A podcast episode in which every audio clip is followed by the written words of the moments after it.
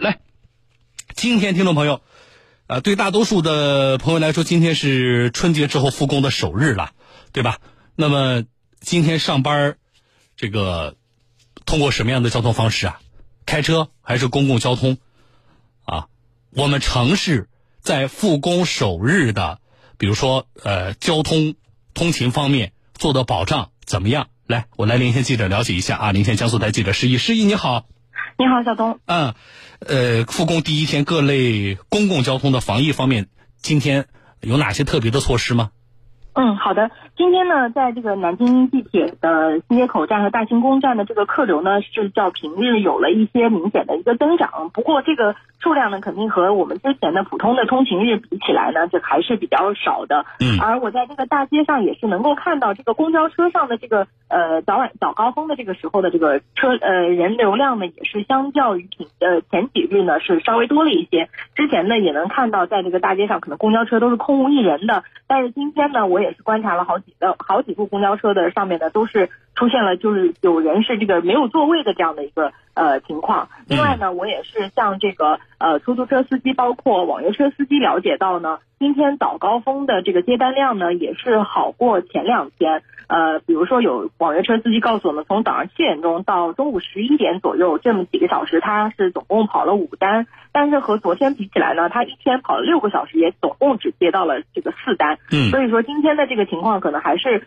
相较于前几天呃来讲呢，这个呃打车的人，包括乘坐公共交通的人呢，还是有所增长，但是增幅呢非常小。嗯，呃，另外呢，针对这个我们的这个公共交通，包括像出租车、网约车呢，基本上都是尽尽量呢能够做到这个呃做好了这样的一个消毒和消杀的一个工作。嗯，包括像在不管是出租车还是网约车，都在南京市呢设置了司机防疫服务站，可以为车辆免费提供这样的一个消毒服务。嗯，呃，我也是在南京的建邺区呢，这这个一个其中一个消毒点看到呢，呃，有大概二十辆网约车在这个消毒同一个时间段呢，在这个消毒点进行一个消毒，也有工作人员呢为司机师傅发放免费的口罩，嗯现场也是有这个调配好的八四消毒液可以免费免费提供给司机，嗯。然后现场的工作人员也会呃帮助司机对这个车辆的车把手、安全带，包括汽车的后备箱进行一个重点的一个消杀。嗯另外呢，在那个在这个南京地铁呢，每天也会有专人对这个车厢内部和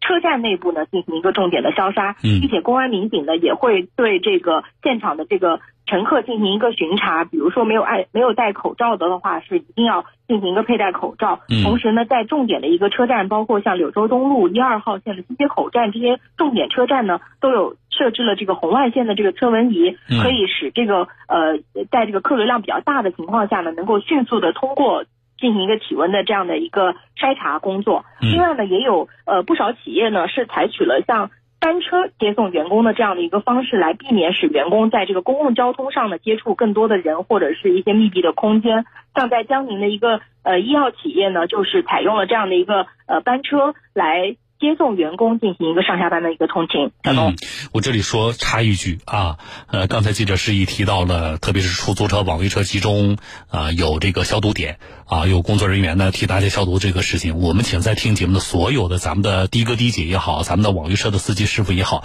这件事情一定不能掉以轻心啊！我知道，呃，年前年后这段时间啊，大家的这个生意啊也不太好做啊，那么也有听众朋友，呃咱们司机朋友发信息也说了。啊，现在这个压力可能啊也比以往大一些啊。那么现在复工了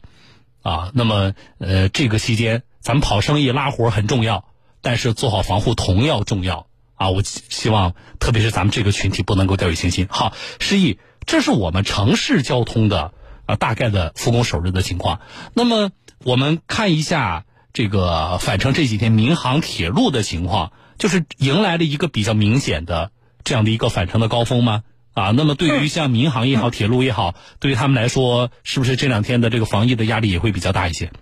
嗯，好的。呃，从这个呃江苏省客运办的这样一个数据来看呢，呃，因为今天是复工的第一天，所以昨天的这个数据和我们以往的春运比了，这个数据还是比较小的。但是和前几日的这样的一个数据来看呢，还是比较大的。像江苏全省的这个铁路的一个发送量的话，在昨天呢是达到了将近十万人次。而这个民航的这个发送量呢，也是达到了这个三万人次。当然，以我们以往和呃过年前的这样的一个数据是没有办法比的，但是和此前包括从这个过年后到现在的这样一个数据来讲，是一个比较呃比较呃比较缓慢的一个这样的一个增幅。嗯。呃，而作为这个。使用人次比较多、发送量比较大的这个铁路来看呢，目前在南京呃，目前在省内的各个的车站呢，都已经是加强了对候车室、售票厅、卫生间、茶水间等。场所的一个消毒和通风工作，目前呢，铁路部门也是在这个列车车厢内呢进行了一个全面的消毒，而且在列车的运行中呢，也会引导旅客进行一个分散的就坐，同时会提示旅客不在车厢内走动，动态的做好环境卫生保洁等工作。目前也是通过像大数据的一个手段，对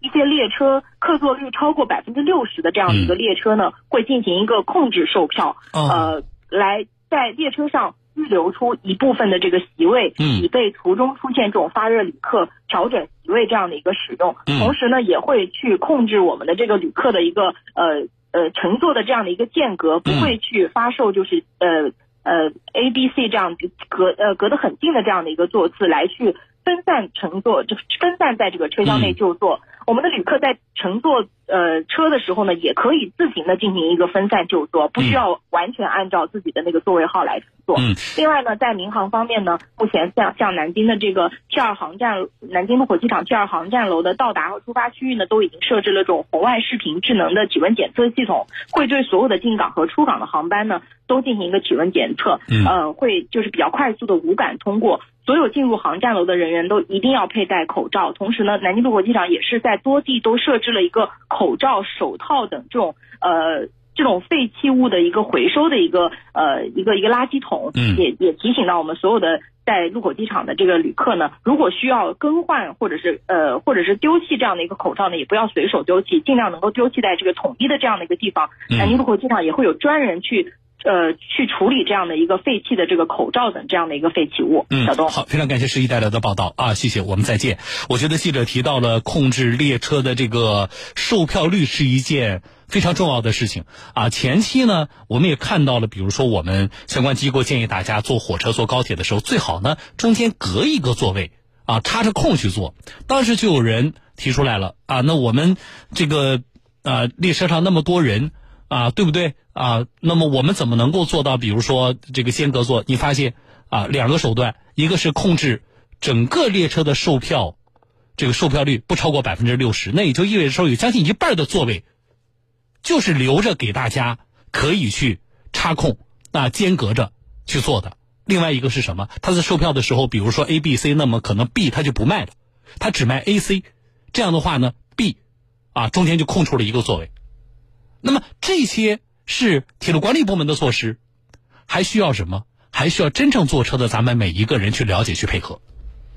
啊，说到配合这个事儿啊，今天有时间我也跟大家说说。这两天还我们还真发现，在配合上出了一些小问题。啊，这事儿我稍后找时间再说。来，我说下一件事儿。复工第一天，全省企业复工的情况，我们来连线的是另一路记者啊，江苏台记者孙鑫。孙鑫你好。主持人你好，呃，整体的江苏各企业的复工情况今天怎么样？那今天呢，记者也是走访了很多家的这个复工企业，目前看到是各家的企业生产也是在有条不紊的进行当中。比如说我走访的一家这个位于南京建业高新区的南水北调东线的江苏江苏水源公司，那我也是可以通过这个调度室的大屏幕上看到，全省各地的这个泵站也是在运行当中。呃，那南水北调的这这个江苏水源公司呢，主要是负责江苏境内的这个工程建设和运行管理。再过几天呢，这个年度的第二次调水运行就要启动了。所以公司的负责人也表示呢，眼下必须是这个疫情防控和生产发展要两手抓。另外呢，还有一些复工企业，他们生产的是。